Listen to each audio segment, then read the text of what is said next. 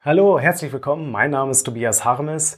Ich bin Chefredakteur bei rc10.de und Experte für SAP Basis und Security bei der Mindsquare. Ja, ich war diese Woche auf der SAP Connect. Die SAP Connect ist die größte Partnerveranstaltung der SAP und äh, hat in Düsseldorf stattgefunden und ähm, ja, ist eine gute Gelegenheit, mal sein Netzwerk zu pflegen und äh, der SAP so ein bisschen in die Karten zu gucken, abseits der Marketingfolien, wobei die gab es da definitiv auch. Hm, die SAP beteuert ja auch, dass äh, ja im Prinzip das Partnernetzwerk, ne, die SAP wäre wie ein Topf ohne Deckel, ohne Partner. Okay. Ich meine, die SAP jetzt ist sowieso eigentlich nicht korrekt, weil aus meiner Sicht waren die Vorträge schon interessant und auch persönlich, also wirklich auch, auch von Partnern die Vorträge, ja, da steckte wirklich einiges drin. Natürlich war so ein bisschen die Buzzwords per Minute Rate BPM äh, natürlich naturgemäß relativ hoch. Und naja, der eine oder andere hatte es sogar auf die Folien draufgeschrieben, ja, also als Input für den Prozess.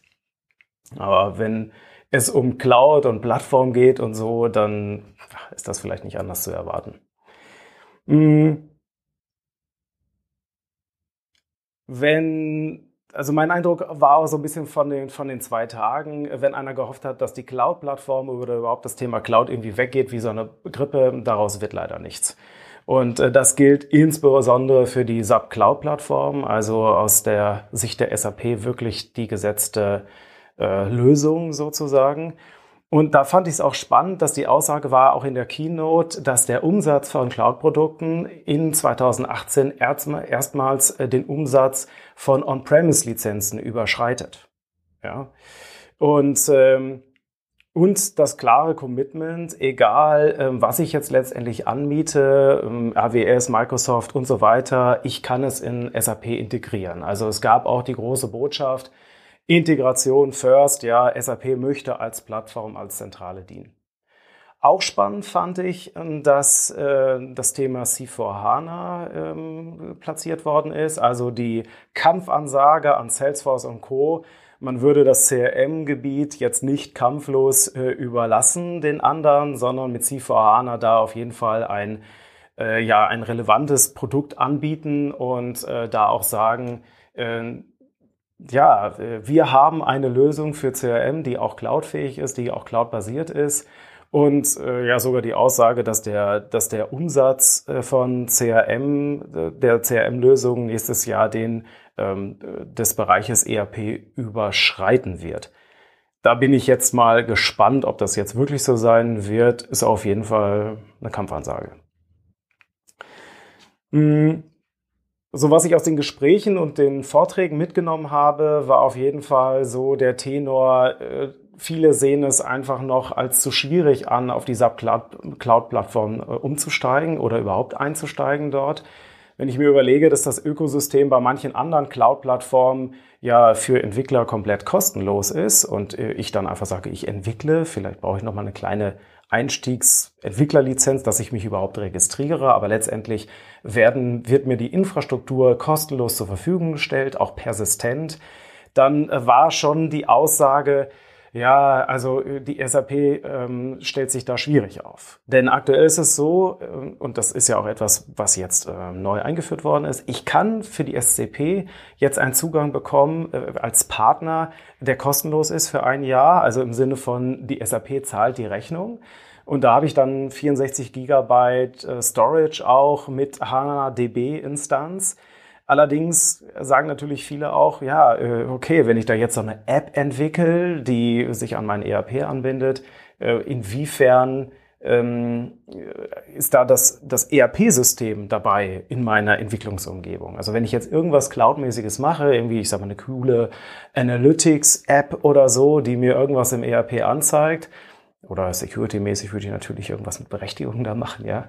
Ähm, ähm, wenn ich da meine Entwicklungsumgebung habe, meine Sandbox sozusagen, und da ist kein ERP verfügbar oder nur gegen Einwurf von großen 100er Euro Scheinen, ja, äh, wie plausibel ist das, dass mittelständische Softwareentwicklungsunternehmen äh, dann Apps erzeugen am laufenden Band? Ich habe auch mal geguckt in den App Store, ja, ähm, da gibt's mehrere tausend Apps, das stimmt, ja, so sagen es auch, ich sag mal, die Slides. Aber wenn ich jetzt mal den Filter setze auf S4HANA, dann habe ich, ja, ich sag mal, 350, 450 Apps vielleicht, ja, die da irgendwas bieten.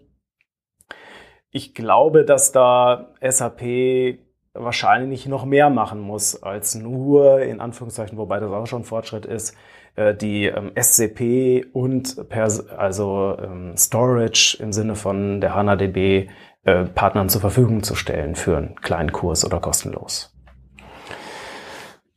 Mm, auch deshalb, weil, weil zum Beispiel so äh, IBM und andere Anbieter da äh, günstigere Einstiegsprodukte haben, die interessanterweise später, wenn es darum geht, äh, Geld zu verdienen über den App Store, worauf wir auch alle hinwollen, ja, Stichwort Plattform, ähm, später sind andere Konkurrenten mit der SAP wiederum kostentechnisch gleich auf. Ja, aber der Einstiegshürde ist irgendwie zu hoch.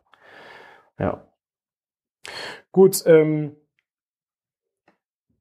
was mich ein bisschen gewundert hat, ist so aus Security-Perspektive, dass wenn ich jetzt hier über so Massendaten spreche, Analytics, ähm, ich habe eine Plattform, wo viele miteinander interagieren, wo eventuell sogar dann irgendwelche Industrieanlagen twittern äh, an den Kunden, ne, ein Foto von einem, äh, von einem Auto, was gerade produziert wird. Da war ich tatsächlich verwundert darüber, dass im Prinzip security-mäßig fast keine Präsenz da war auf dieser Veranstaltung. Ja, Virtual Forge war da, die haben da das Schild hochgehalten oder die Fahne zum Thema Security. Aber gerade wenn es äh, aus meiner Sicht um Integration geht, geht es auch immer um Schnittstellen. Da geht es auch darum, dass man neue Standards setzen kann, Mindeststandards für Security. Und ähm, da war, es war so ein bisschen Start-up, es mit Hackathon und so weiter, ja, ähm, war das auch agil, sage ich mal, ja. Mm, aber wenn jetzt wirklich, ich sag mal, wenn da Mittelständler für äh, aktiviert werden sollen und da jetzt auf so eine Plattform mit Cloud-Integration setzen, da muss aus meiner Sicht security-technisch ähm, äh, sollte mal eine Duftmarke gesetzt werden. Also auch eine klare Ansage hier, was wir machen, ähm, ist agil, das ist Richtung Cloud.